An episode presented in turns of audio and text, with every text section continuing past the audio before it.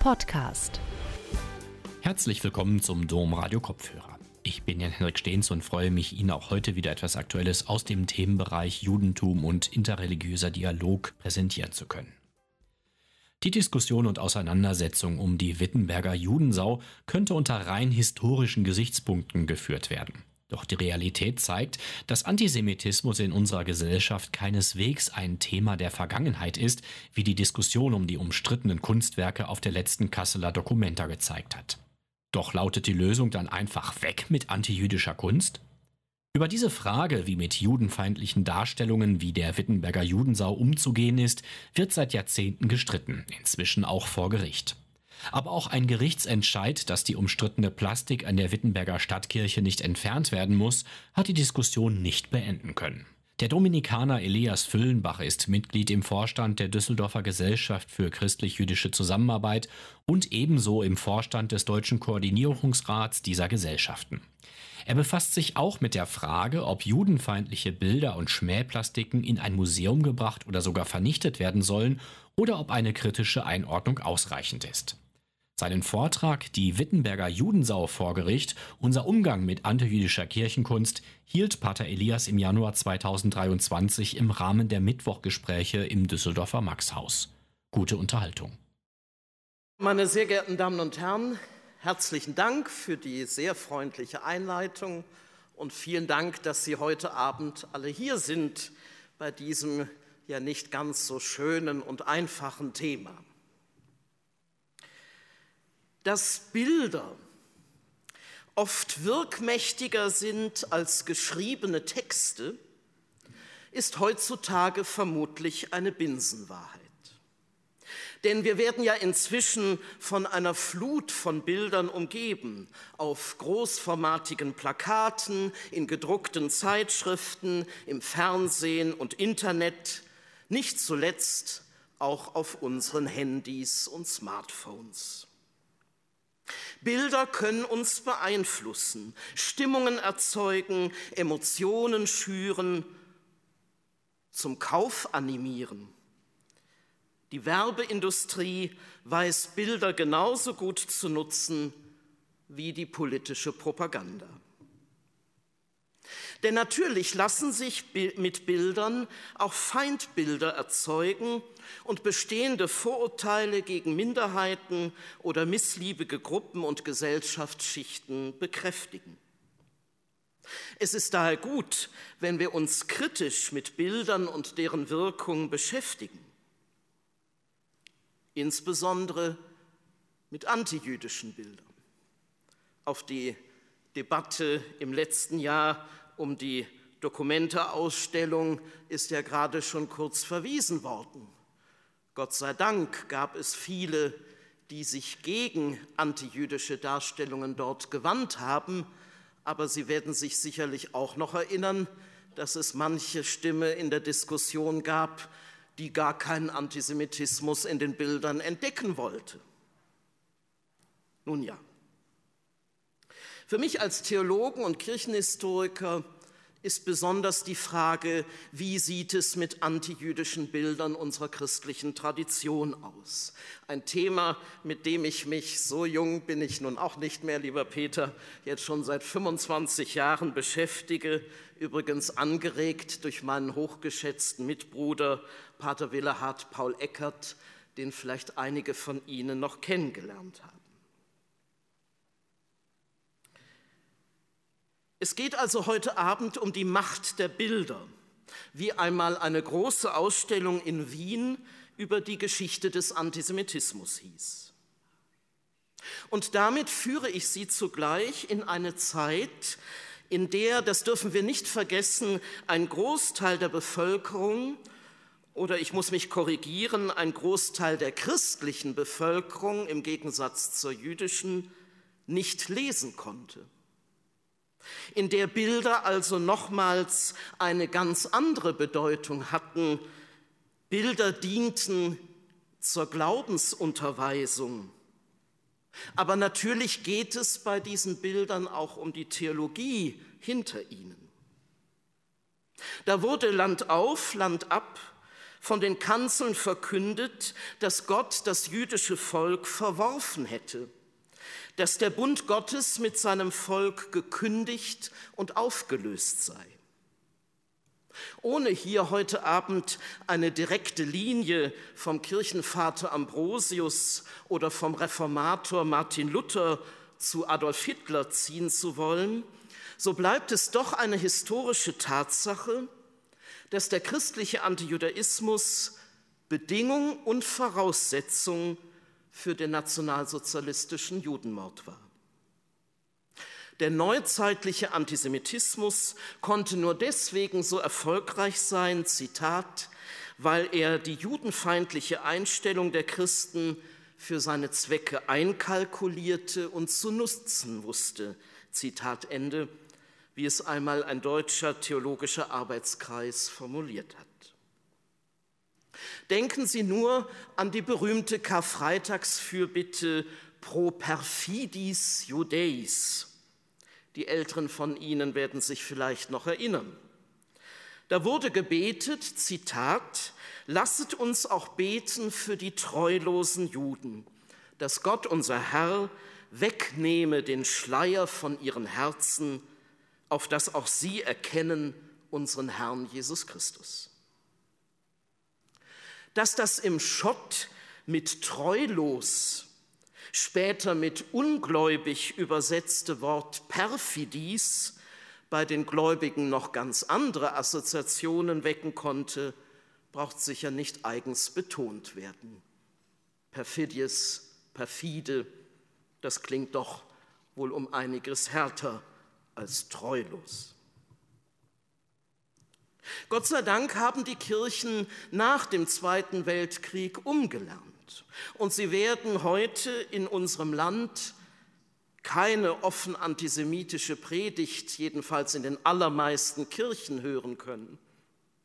Aber mich beschleicht doch immer ein gewisses Unbehagen, wenn ich in Predigt oder Katechese manchmal bis heute das Judentum zur Zeit Jesu als Kontrastfolie dient und damit sozusagen um den leuchtenden Jesus sozusagen von dem Judentum seiner Zeit abzugrenzen, beispielsweise die Pharisäer als Gegenbild herhalten müssen.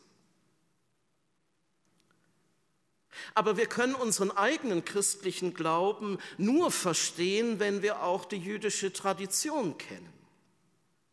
Denken Sie nur an eines unserer schönsten Weihnachtslieder, von der blühenden Rose aus einer Wurzel zart, das an die jüdischen Stammväter und Mütter Jesu erinnert, angefangen bei Isai, Jesse, über König David bis zur Jüdin Maria und das ich nur verstehen kann, wenn ich eben das sogenannte Alte Testament, die hebräische Bibel kenne.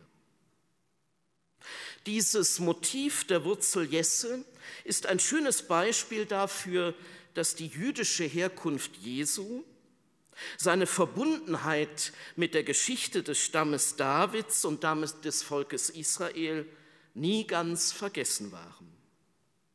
Oft sind uns diese Bezüge aber gar nicht mehr bewusst. Das Zweite Vatikanische Konzil, die Erklärung Nostra Aetate, hat deswegen betont, dass Juden und Christen ein gemeinsames Erbe haben, das es zu entdecken gilt.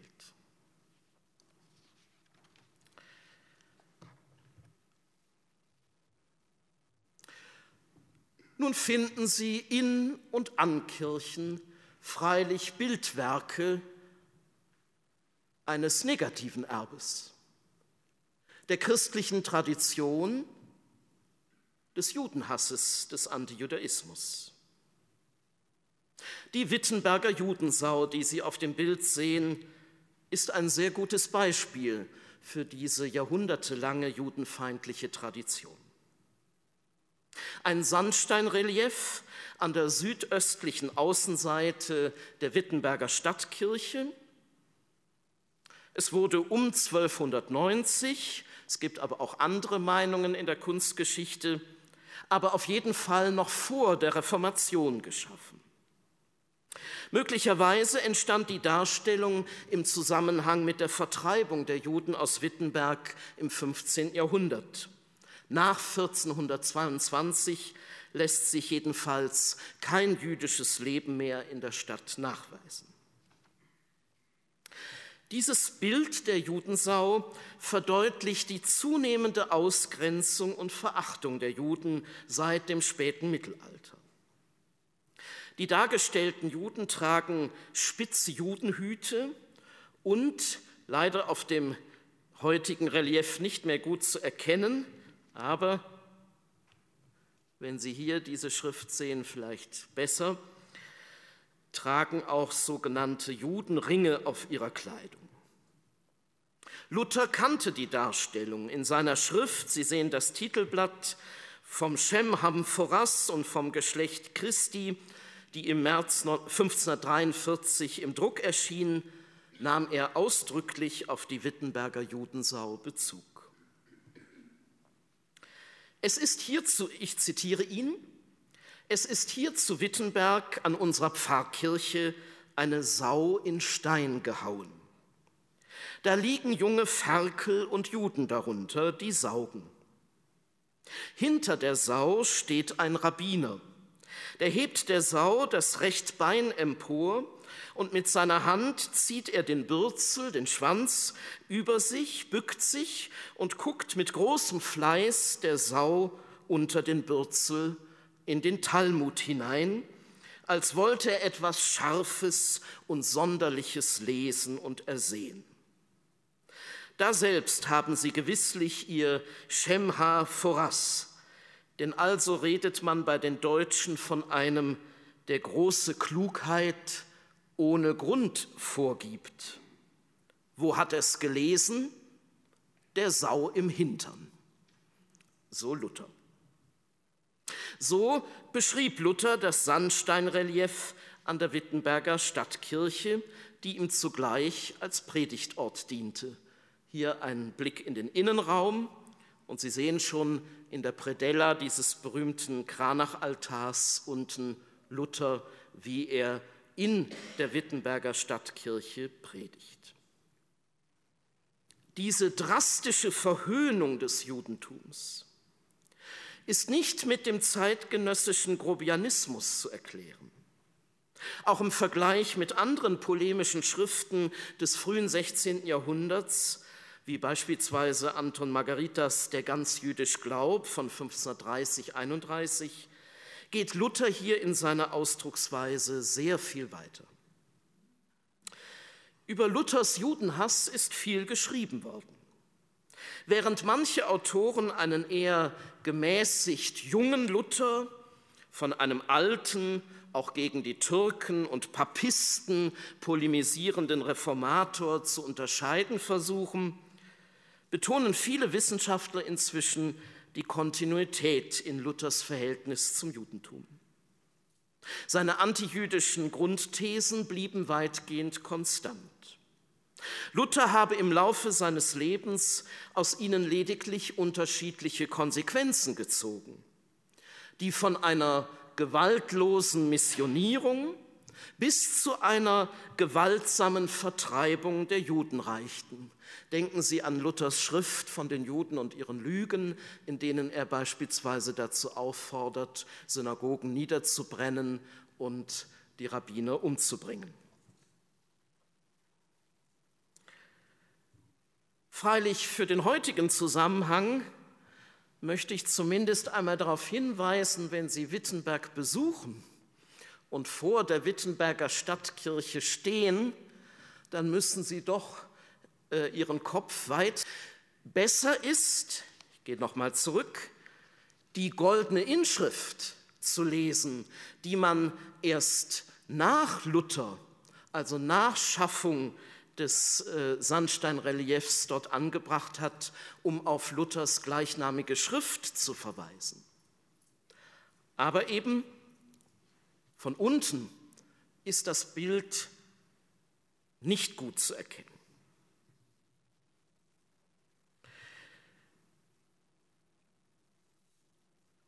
Luthers Deutung ist deswegen so wichtig, auch für die ganze Diskussion, um verstehen zu können, was eigentlich bei diesem Motiv mitschwingt. Wenn Sie sich das äh, Relief anschauen, dann haben Sie es erst einmal mit einem derben Spottbild zu tun, das das Judentum diffamieren soll. Eben das Motiv der sogenannten Judensau, das sich seit dem 13. Jahrhundert sowohl an Kirchen als auch an weltlichen Gebäuden, beispielsweise Rathäusern, nachweisen lässt. Ursprünglich standen solche Schweinedarstellungen wohl im Zusammenhang mit allegorischen Auslegungen menschlicher Tugenden und Laster und symbolisierten die beiden Todsünden Wollust und Völlerei, vor denen solche Tierbilder warnen sollten. Aber die erhaltenen Beispiele der Judensau dienten im Mittelalter eindeutig der öffentlichen Verunglimpfung des Judentums.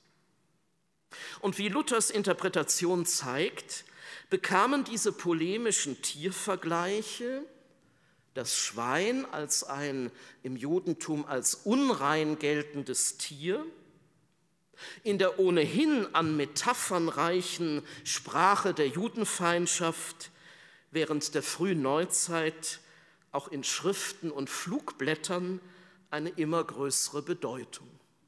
Luther schuf quasi mit seinem Text eine Kommentierung des mittelalterlichen Bildwerks, und diese Kommentierung hat quasi das Bild selbst noch zusätzlich verschärft.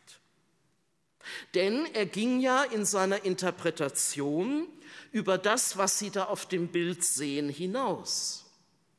Er verband das Motiv des Schweins mit dem Talmud und den von, Gott, äh, von Juden nicht auszusprechenden Gottesnamen.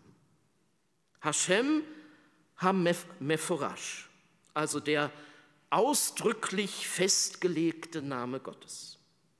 In der rabbinischen Literatur Ausdruck für das Tetragramm.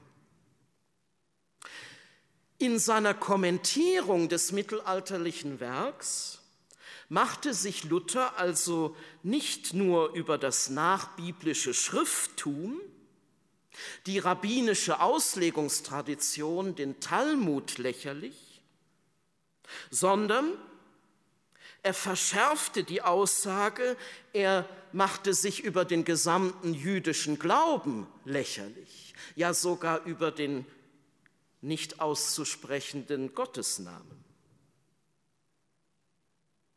Und damit ging eine Interpretation in die reformatorische Beispielliteratur ein, die dann auch noch bekräftigt wurde, als man über dem Wittenberger Steinrelief Ende des 16. Jahrhunderts nachträglich diese Inschrift Rabbini Shem Ha-Foras angebracht wurde.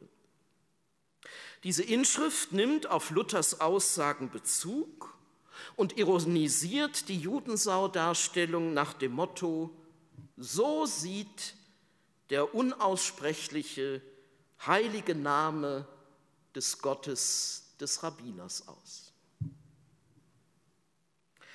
Die Wittenberger Judensau ist daher ein recht anschauliches Beispiel für die judenfeindliche Tradition des Christentums, die lange vor der Reformation bestand, aber von Luther aufgegriffen und in polemischer Weise fortgeführt wurde.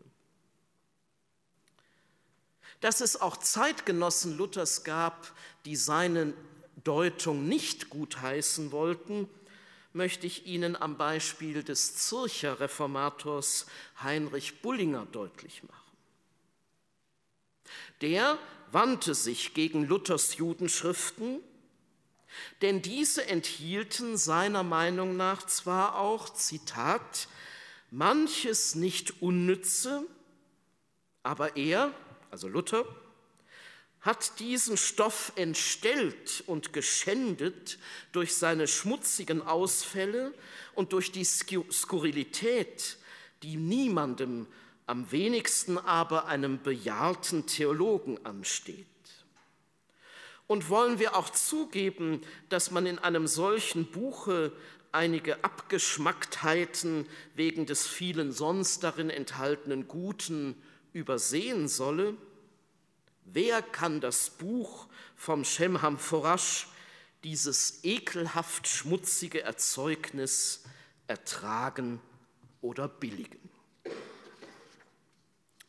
Trotz solcher einzelner Stimmen sollte es jedoch noch Jahrhunderte dauern, bis die christlichen Kirchen ihr Verhältnis zum Judentum grundsätzlich überdenken sollten. Und heute? Wie gehen wir heute mit diesen Relikten christlicher Judenfeindschaft um? Diese Frage stellt sich ja nicht nur in Wittenberg, sondern auch an anderen Orten. Soll man solche antijüdischen Darstellungen den Augen entziehen, sie entfernen oder vernichten? Oder wäre es besser, sie als mahnende Zeichen, gegebenenfalls mit einem Kommentar, zu erhalten, um sich mit ihnen und dem jahrhundertelang propagierten Judenhass in unseren Kirchen immer wieder kritisch auseinanderzusetzen? Schließlich sind diese Bilder Teil unserer Geschichte, Symbole einer vergifteten Tradition, die konfessionsübergreifend alle Christen, Katholiken, Protestanten und orthodoxe Christen gleichermaßen betrifft. Ich habe schon gesagt, dass Luthers antijüdische Haltung in einer langen Tradition christlicher Judenfeindschaft steht. Und dieser christliche Antijudaismus fand nicht nur Eingang in zahlreiche theologische Schriften, sondern wurde auch in der kirchlichen Kunst zur Schau gestellt. Bevor ich auf die heutige Debatte um die Judensau eingehe, möchte ich Ihnen daher jetzt mit zahlreichen Bildern, die ich heute Nachmittag ausgesucht habe, Ihnen quasi einmal quasi die ganze Fülle antijüdischer Darstellungen der christlichen Tradition vor Augen führen.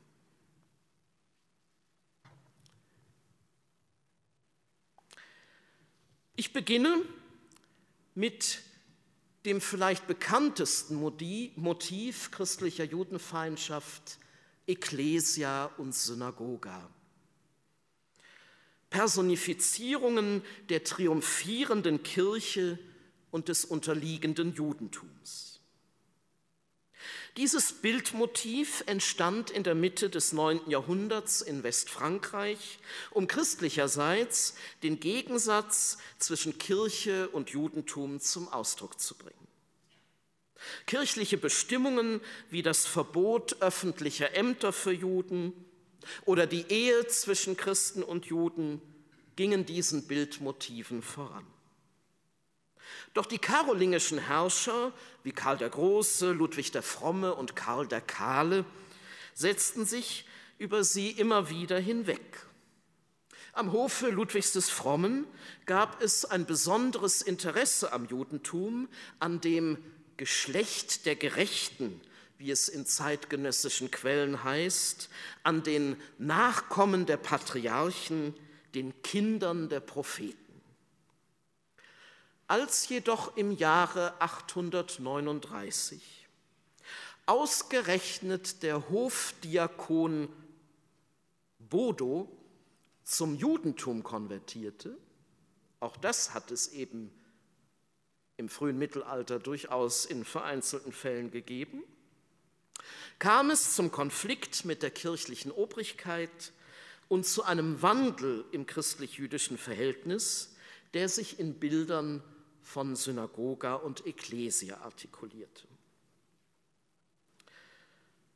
Alfred Radatz und Herbert Jochum geben als erstes Beispiel einer Ekklesia-Darstellung dieses sogenannte Drogo-Sakramentarium an, ein Gebetbuch des Sohnes Karls des Großen, der um Mitte des 9. Jahrhunderts Bischof von Metz war. In einer Initiale findet sich dort eine Kreuzigungsdarstellung.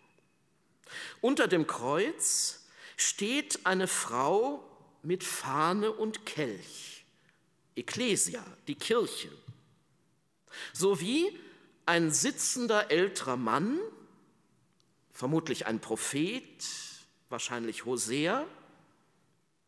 Er deutet auf das Kreuz, als wolle er die Erfüllung seiner Prophezeiung, die Befreiung von Sünde und Tod belegen. Aber es gibt noch ältere Vorbilder für das spätere Motiv Ecclesia und Synagoga.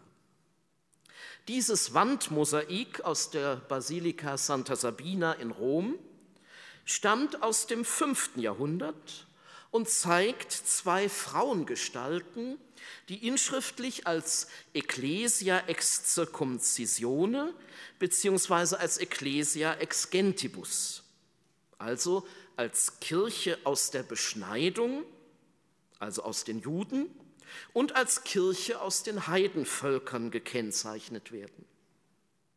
Möglicherweise haben wir es hier mit einer Vorstufe späterer Ecclesia-Synagoga-Darstellungen zu tun.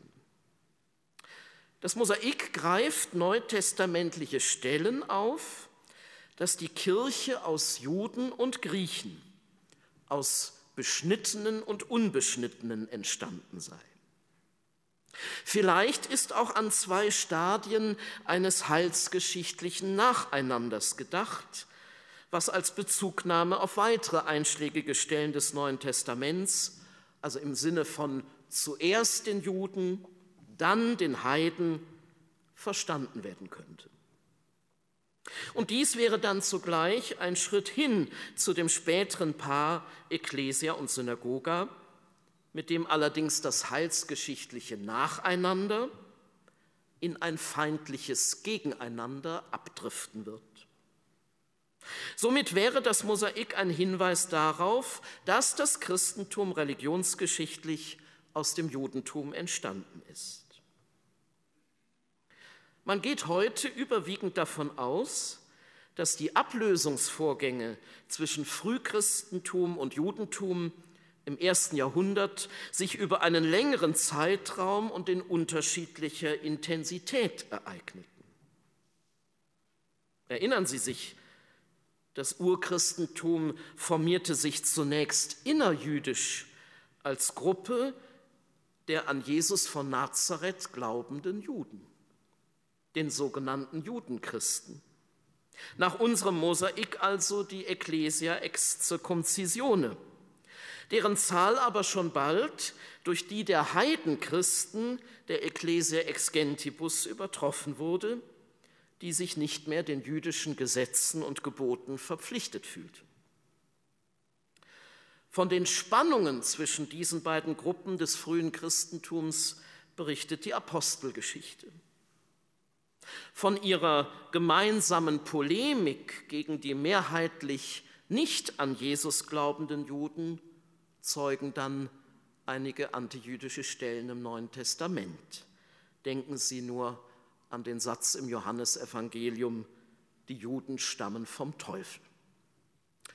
Vor ein paar Tagen hat Herr Wengst einen wunderbaren Artikel veröffentlicht, wo er deutlich macht, auch im Neuen Testament haben sie sozusagen Verschiebungen und Veränderungen dieser ja erst einmal ursprünglich innerjüdischen Diskussion, was man von diesem Jesus zu halten hat, und dass mit der Zerstörung des Tempels 70 nach Christus es in den an Jesus glaubenden Gruppen eine neue Geschichtstheologie gibt, die sagt, alle Juden, die nicht an diesen Jesus als Messias glauben, sind quasi durch die Zerstörung des Tempels bestraft worden.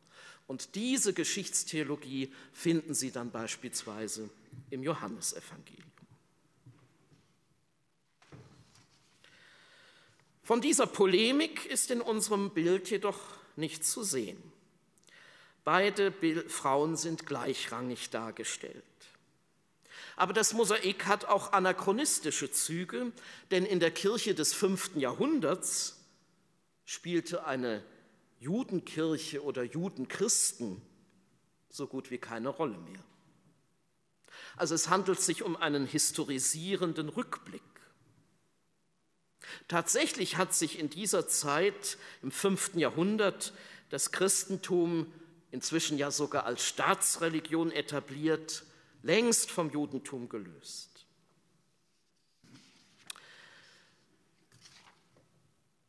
Wie wird nun dieses Motiv weiterentwickelt?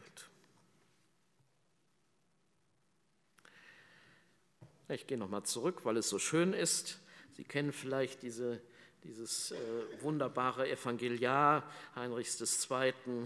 Bamberg.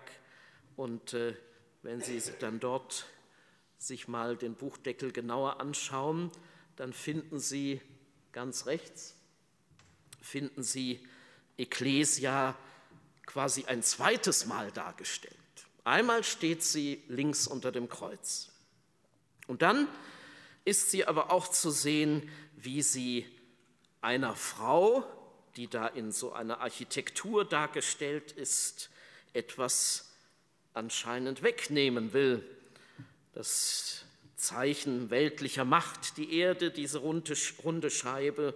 Also ich glaube, dass die Deutung, dass es sich bei dieser sitzenden Frau um Jerusalem oder Synagoga handeln könnte, der quasi die Macht über die Welt entrissen wird, dass man diese Vorstellung, diese Deutung durchaus teilen kann.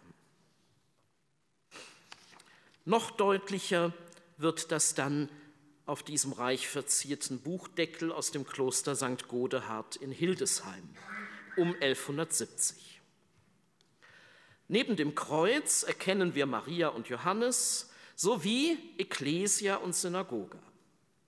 Während Ekklesia die Kirche mit Krone und Nimbus, dem Heiligenschein, in einem Kelch das Blut Jesu sammelt, wendet sich Synagoga vom Kreuz ab. Ihre Krone ist ihr vom Kopf gefallen. Die Anwesenheit Ekklesias und Synagogas direkt unter dem Kreuz betont den weiten welt- und heilsgeschichtlichen Horizont bzw. Rahmen, in dem das Passionsgeschehen gesehen wird.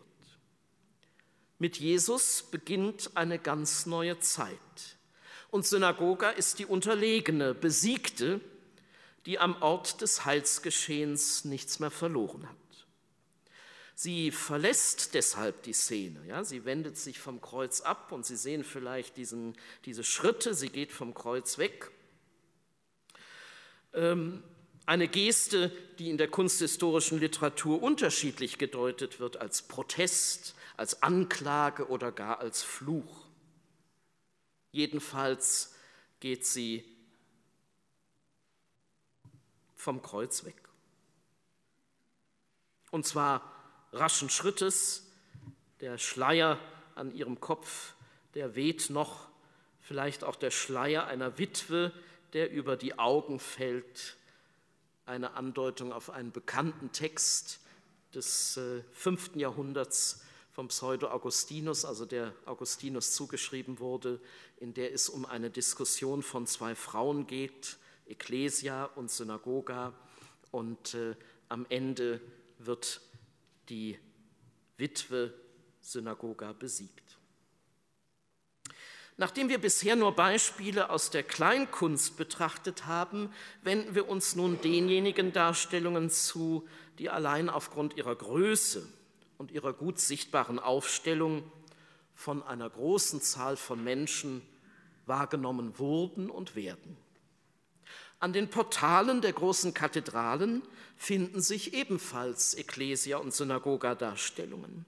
Ich zeige Ihnen eine Synagoga der Liebfrauenkirche zu Trier um 1270 geschaffen, die alle wichtigen ikonografischen Attribute aufweist. Ein zerbrochener Stab, die vom Kopf fallende Krone als Zeichen der gebrochenen Macht, die nach unten zeigenden Gesetzestafeln, die eine Aufhebung des alttestamentlichen Gesetzes veranschaulichen sollen, Klammer auf, sollen wir uns nicht auch an die zehn Gebote halten, Klammer zu, und die Augenbinde als Symbol dafür, dass die Juden blind seien, da sie den Messias noch nicht anerkannt hätten. Eine der bekanntesten Beispiele in diesem Zusammenhang ist sicherlich das Paar am Südportal des Straßburger Münsters. In der Mitte thront Salomo als Weltenrichter, links und rechts davon die Figuren der triumphierenden Ekklesia und der wankenden Synagoga, die Sie hier sehen. Gleichzeitig verweist die Darstellung aber auch auf das Endgericht und ist damit Ausdruck einer Hoffnung, dass die Juden am Ende der Zeiten den wiederkehrenden Christus als ihren Messias erkennen könnten. Manchmal findet man auch Darstellungen in der Kunst einer Revelatio, also dass dieser Schleier von einer göttlichen Hand oder von ähm, Jesus als Weltenrichter, der Schleier um die Augen der Synagoga quasi weggenommen wird, aber das sind Ausnahmen.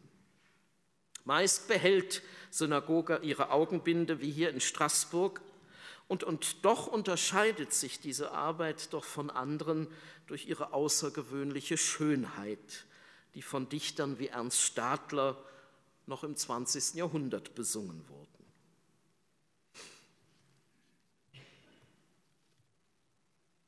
Wie wurden Juden sonst in der christlichen Kunst der Zeit dargestellt?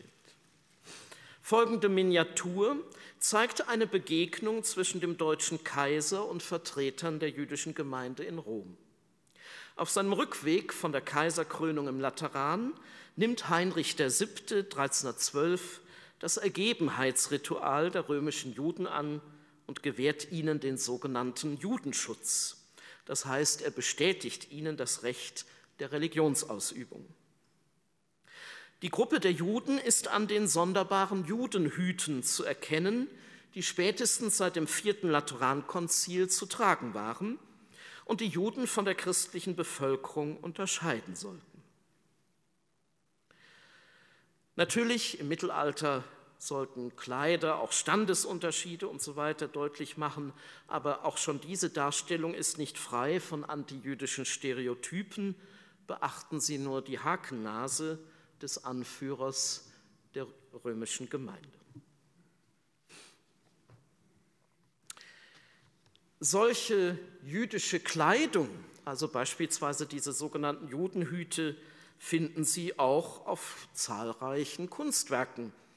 Hier ein Beispiel aus dem Kölner Dom in Szenen des Alten und Neuen Testamentes, Propheten mit Judenhut, Mose, Salomo. Auch in Bildern der Weihnachtsgeschichte wird Josef gelegentlich mit einem Judenhut gezeigt, also auf seine jüdische Herkunft verwiesen. Besonders häufig taucht er jedoch in Passionsszenen wie diese im Naumburger Dom auf, wobei Jesus und seine Jünger trotz ihrer jüdischen Herkunft in der Regel ohne Judenhut zu sehen sind. An der Rückseite des Kölner Dreikönigenschreins geißeln zwei Juden Jesus. Im Neuen Testament ist von römischen Soldaten die Rede. Und damit finden Sie auch solche antijüdischen Darstellungen am Kölner Dreikönigenschrein.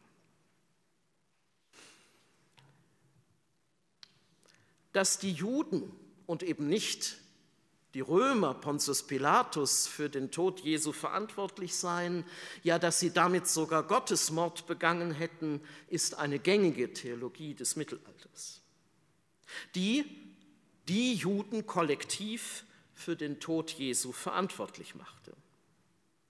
Mit der Zeit wird diese Verunglimpfung der Juden immer deutlicher.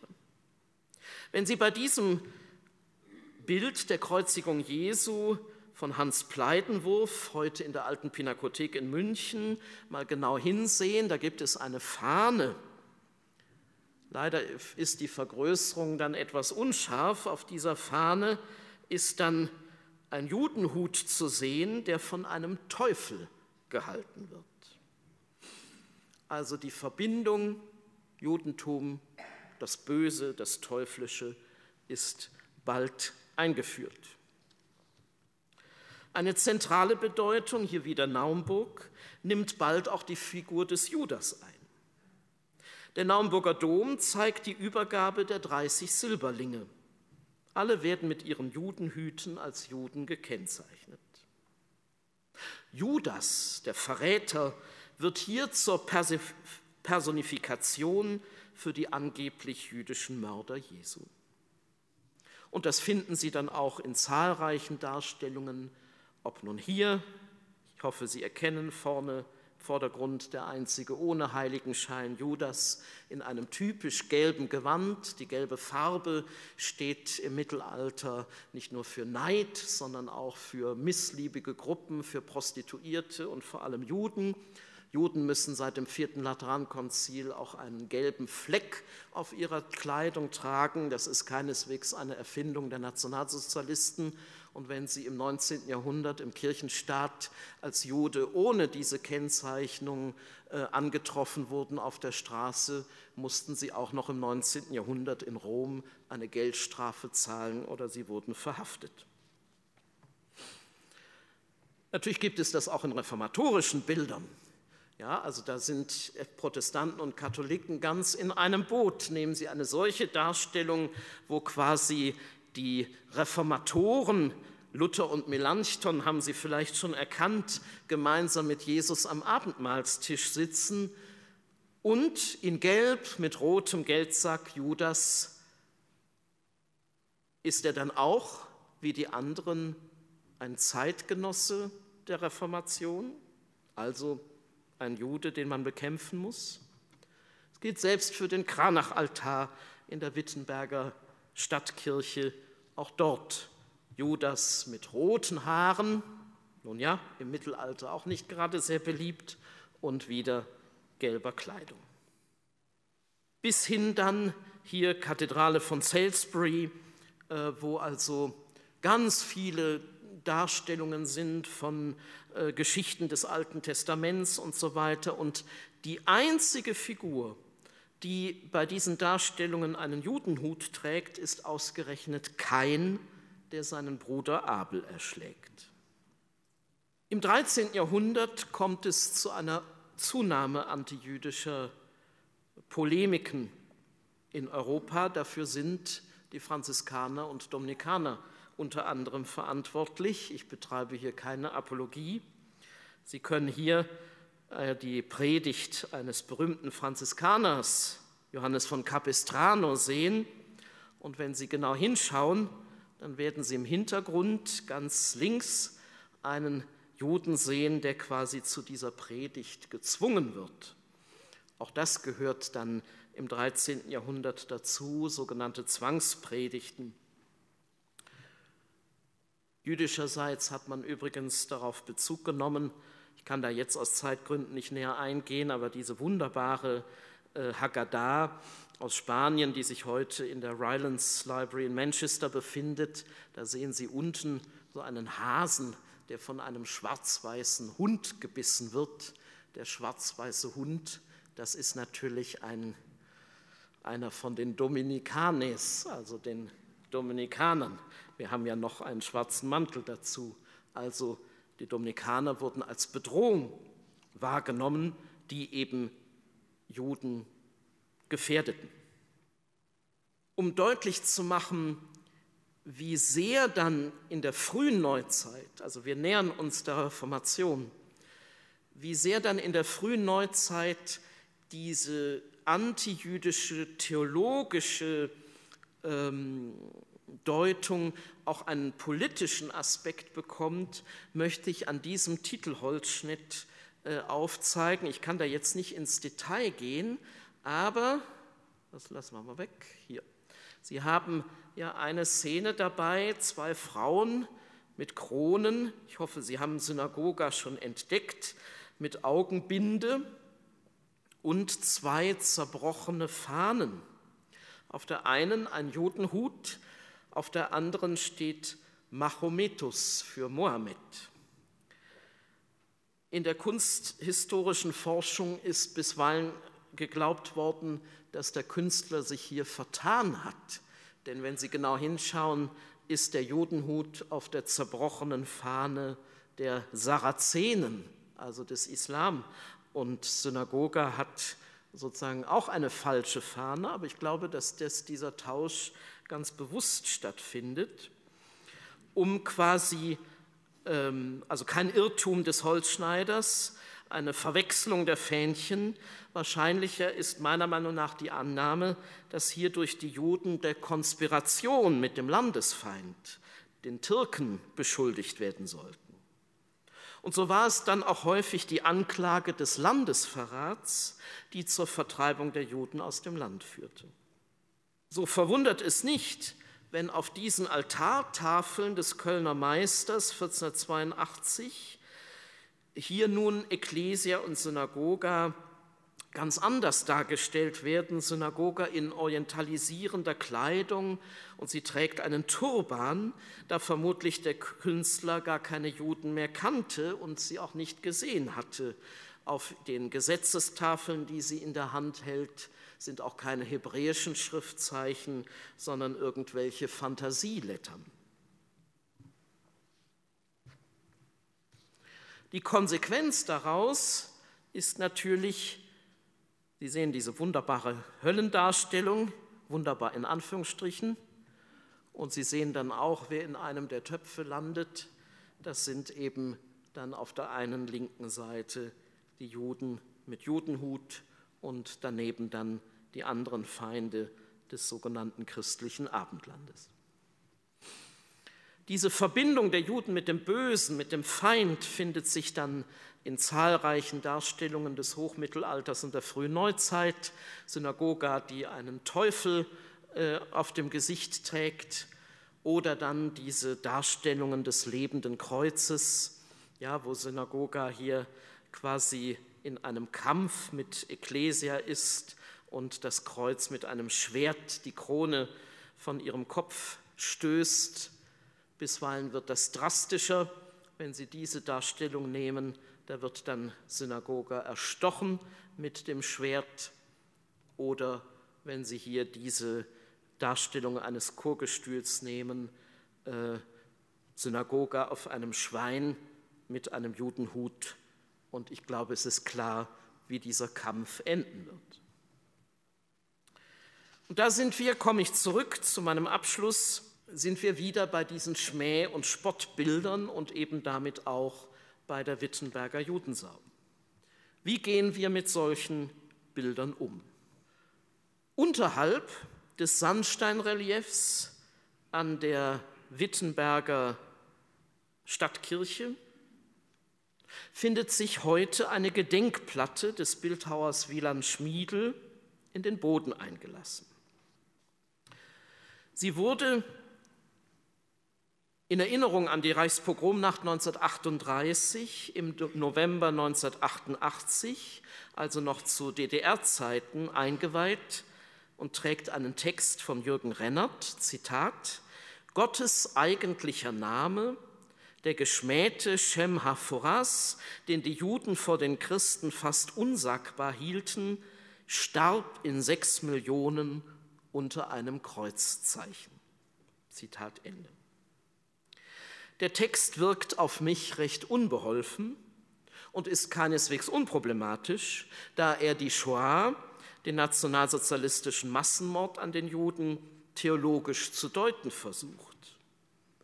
Starb der Gottesname wirklich in Auschwitz? Was heißt es, dass die Ermordeten angeblich unter dem Kreuzzeichen starben? Werden damit die jüdischen Opfer christlich vereinnahmt? Aus historischer Perspektive kann der Text aber zugleich als aufrichtiger Versuch einer Gemeinde gewürdigt werden, an die Wirkungsgeschichte der christlichen Judenfeindschaft und damit auch an Luthers Antijudaismus zu erinnern. Das war damals 1988, also in der DDR, keineswegs selbstverständlich die sich ja lange gegen eine Erinnerung an den Holocaust sperrte und damit gegen eine Auseinandersetzung mit deutscher Schuldgeschichte, die eben nicht nur eine Frage der Bundesrepublik im Westen war. Bei Stadt- und Kirchenführungen wird man also dort vielleicht Halt machen und über die spannungsreiche Geschichte von Juden und Christen sprechen. Freilich ist die Diskussion in den vergangenen Jahren weitergegangen, zumal die evangelische Gemeinde mehrfach dazu aufgefordert wurde, die Wittenberger Judensau, also das Sandsteinrelief darüber, zu entfernen. Auch nach dem jetzigen Gerichtsurteil, die Klage wurde abgewiesen, geht die Diskussion weiter. Ein Bürger dieses Landes hatte, wie wir das Gott sei Dank in unserer Demokratie tun können, hatte geklagt, dass also die Darstellung der Wittenberger Judensau sein Empfinden äh, verletzen würde und die Juden verballhornen würde, missachten würde. Und tatsächlich lautet dann das Urteil im letzten Gerichts, also das, das BGH-Urteil, dass das Relief zwar einen, Zitat, das jüdische Volk und seine Religion massiv diffamierenden Aussagegehalt aufweise und dass dadurch also Judenfeindschaft und Hass zum Ausdruck gebracht werde, aber dass die Gemeinde sich inzwischen durch eine Kommentierung von dem Schandmal eindeutig distanziert und es quasi in ein Mahnmal verwandelt habe. Eine Entfernung der Darstellung sei daher nicht zwingend erforderlich. Das ist ein bisschen kompliziert. Juristen können das wahrscheinlich besser erklären als so ein kleiner Theologe wie ich. Aber sozusagen die Aussage des Reliefs ist eindeutig antijüdisch, antisemitisch.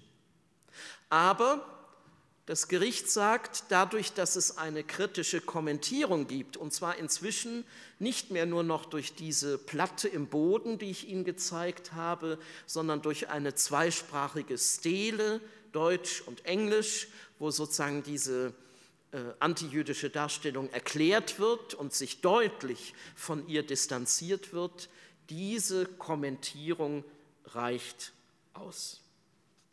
Vielleicht können wir gleich, ich komme nämlich so langsam zu meinem Ende, vielleicht können wir gleich diskutieren, ob, das, äh, ob Sie das überzeugt.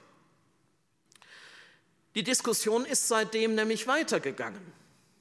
Es hat eine wissenschaftliche Kommission gegeben, die hat sich trotz des Urteils, dass man das Bild an der Kirche lassen könne, dafür entschieden, nein, hängt es besser ab, bringt es an einen Ort im öffentlichen Raum, wo darüber diskutiert werden kann, aber nicht mehr am Kirchenraum selbst. Die evangelische Gemeinde hat sich dann gegen den Rat dieser Expertenkommission gewandt äh, meines Wissens äh, geht, gehen auch die juristische Auseinandersetzung weiter. Also es ist, äh, nun ja, nicht so ganz einfach. Um ein bisschen deutlich zu machen, wie kompliziert das Ganze ist, möchte ich Ihnen zum Abschluss ein paar Beispiele zeigen, wie man das an anderen Orten gelöst hat. Regensburg, ja, Regensburger Dom, da finden Sie außen auch eine solche ähm, Judensau-Darstellung, freilich schon sehr verwittert, vermutlich für jemanden, der sich mit dieser Ikonografie gar nicht auskennt, äh, wird das von weitem gar nicht erkennen können. Aber es gibt darunter eine gut lesbare Platte, über den Text kann man streiten, eine gut lesbare Platte, wo quasi das Bild erklärt wird. Köln. Im Kölner Dom hat man sich ja lange sehr lange mit den antijüdischen Bildwerken im Dom schwer getan. Denken Sie an diese Judensau-Darstellung links im Chorgestühl. Oder, was ich fast noch problematischer finde, das sogenannte Kinderfenster, das 1965 fertiggestellt wurde, also noch nach dem Zweiten Weltkrieg und der Shoah, sehen Sie diese antijüdischen karikierenden Darstellungen. Inzwischen gibt es nicht nur Publikationen, eine ausgezeichnete Ausstellung zum Thema, sondern auch spezielle Führungen, die sehr gut angenommen werden.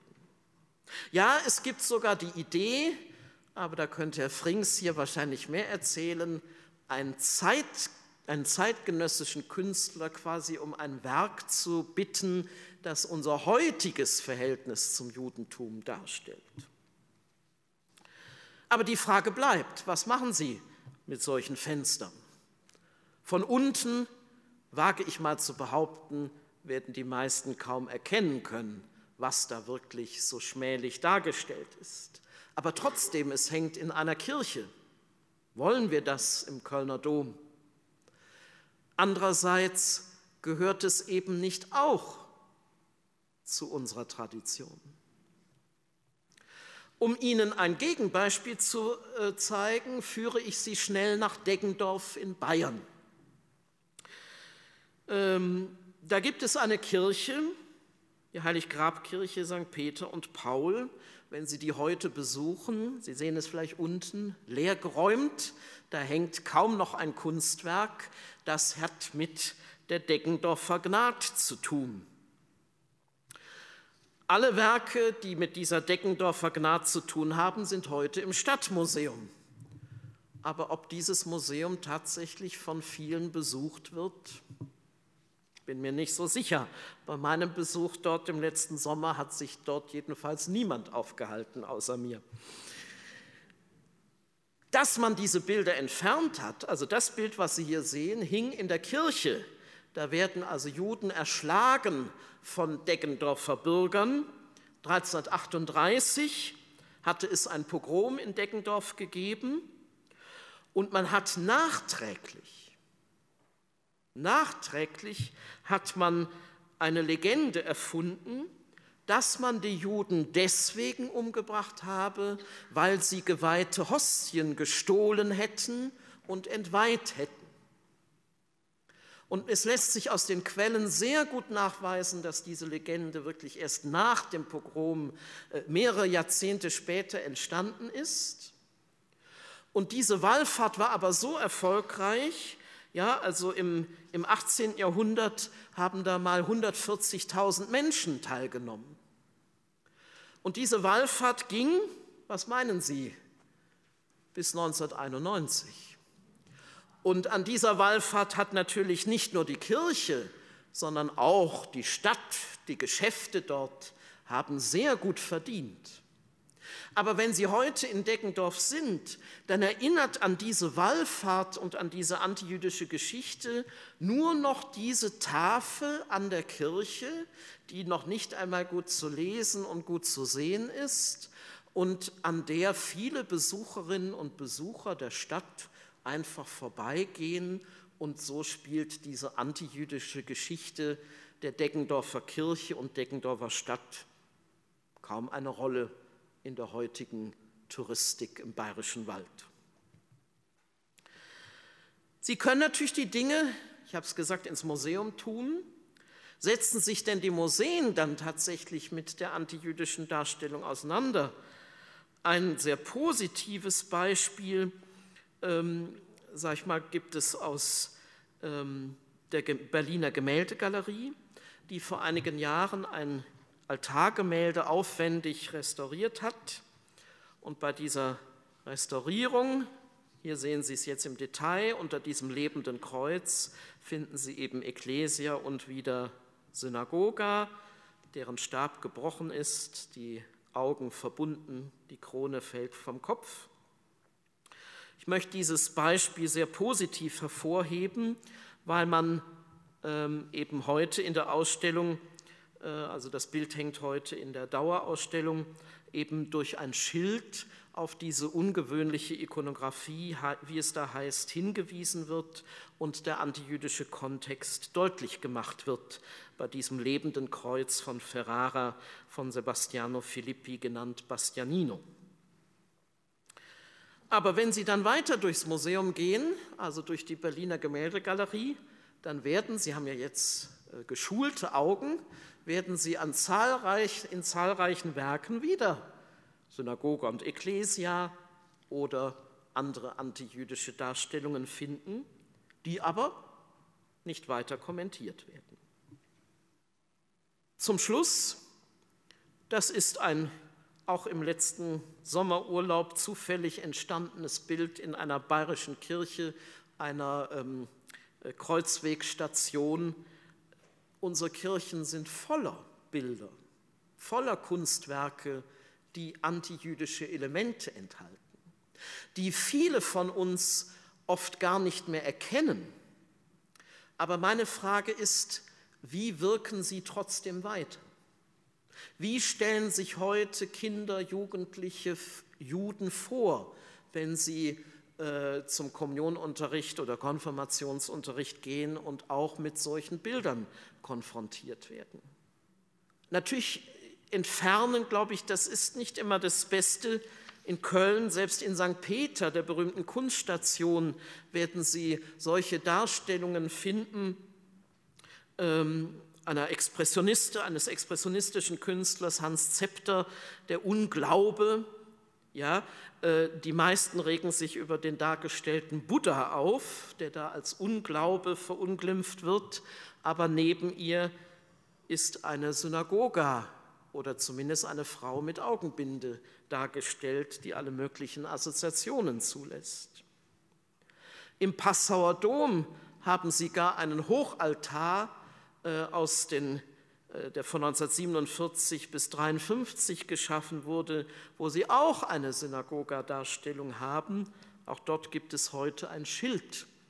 Soll man den Hochaltar entfernen, wenn Sie dort vor dem Altar stehen? Behaupte ich mal, wird kaum einer der Besucherinnen und Besucher die Synagoga überhaupt erkennen. Das Thema ist viel breiter, als würde es nur um solche tatsächlich abscheulichen Schmähplastiken wie die Wittenberger Judensau gehen. Sondern Bilder sind immer Ausdruck einer Theologie und wir müssen es eben sagen, christliche Theologie, ob katholisch oder evangelisch, war bis zum Zweiten Weltkrieg antijüdisch geprägt. Deswegen ende ich mit diesem berühmten evangelischen Bild.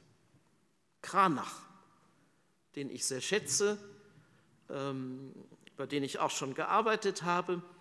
Und äh, diese Gegenüberstellung von Gesetz und Evangelium ist teilweise bis heute klassische Theologie.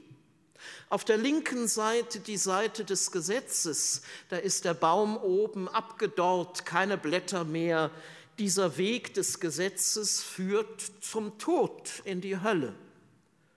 Und nur der Weg des Evangeliums, also die rechte Seite, die Seite des Kreuzes, führt zum Heil, zum Leben.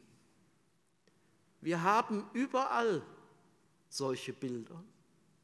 Sie stehen hoffentlich im Gegensatz zu unserer heutigen Theologie aber wir müssen uns mit ihnen auseinandersetzen. Ich persönlich bin der Meinung, wir können nicht unsere Kirchen leer räumen. Es ist viel besser, wenn all diese Werke immer wieder problematisiert werden, damit wir an diese gefährliche Tradition erinnert werden. Eine Tradition, die über die Wittenberger Judensau weit hinausgeht. Vielen Dank. Domradio Kopfhörer. Weitere Informationen finden Sie auf domradio.de.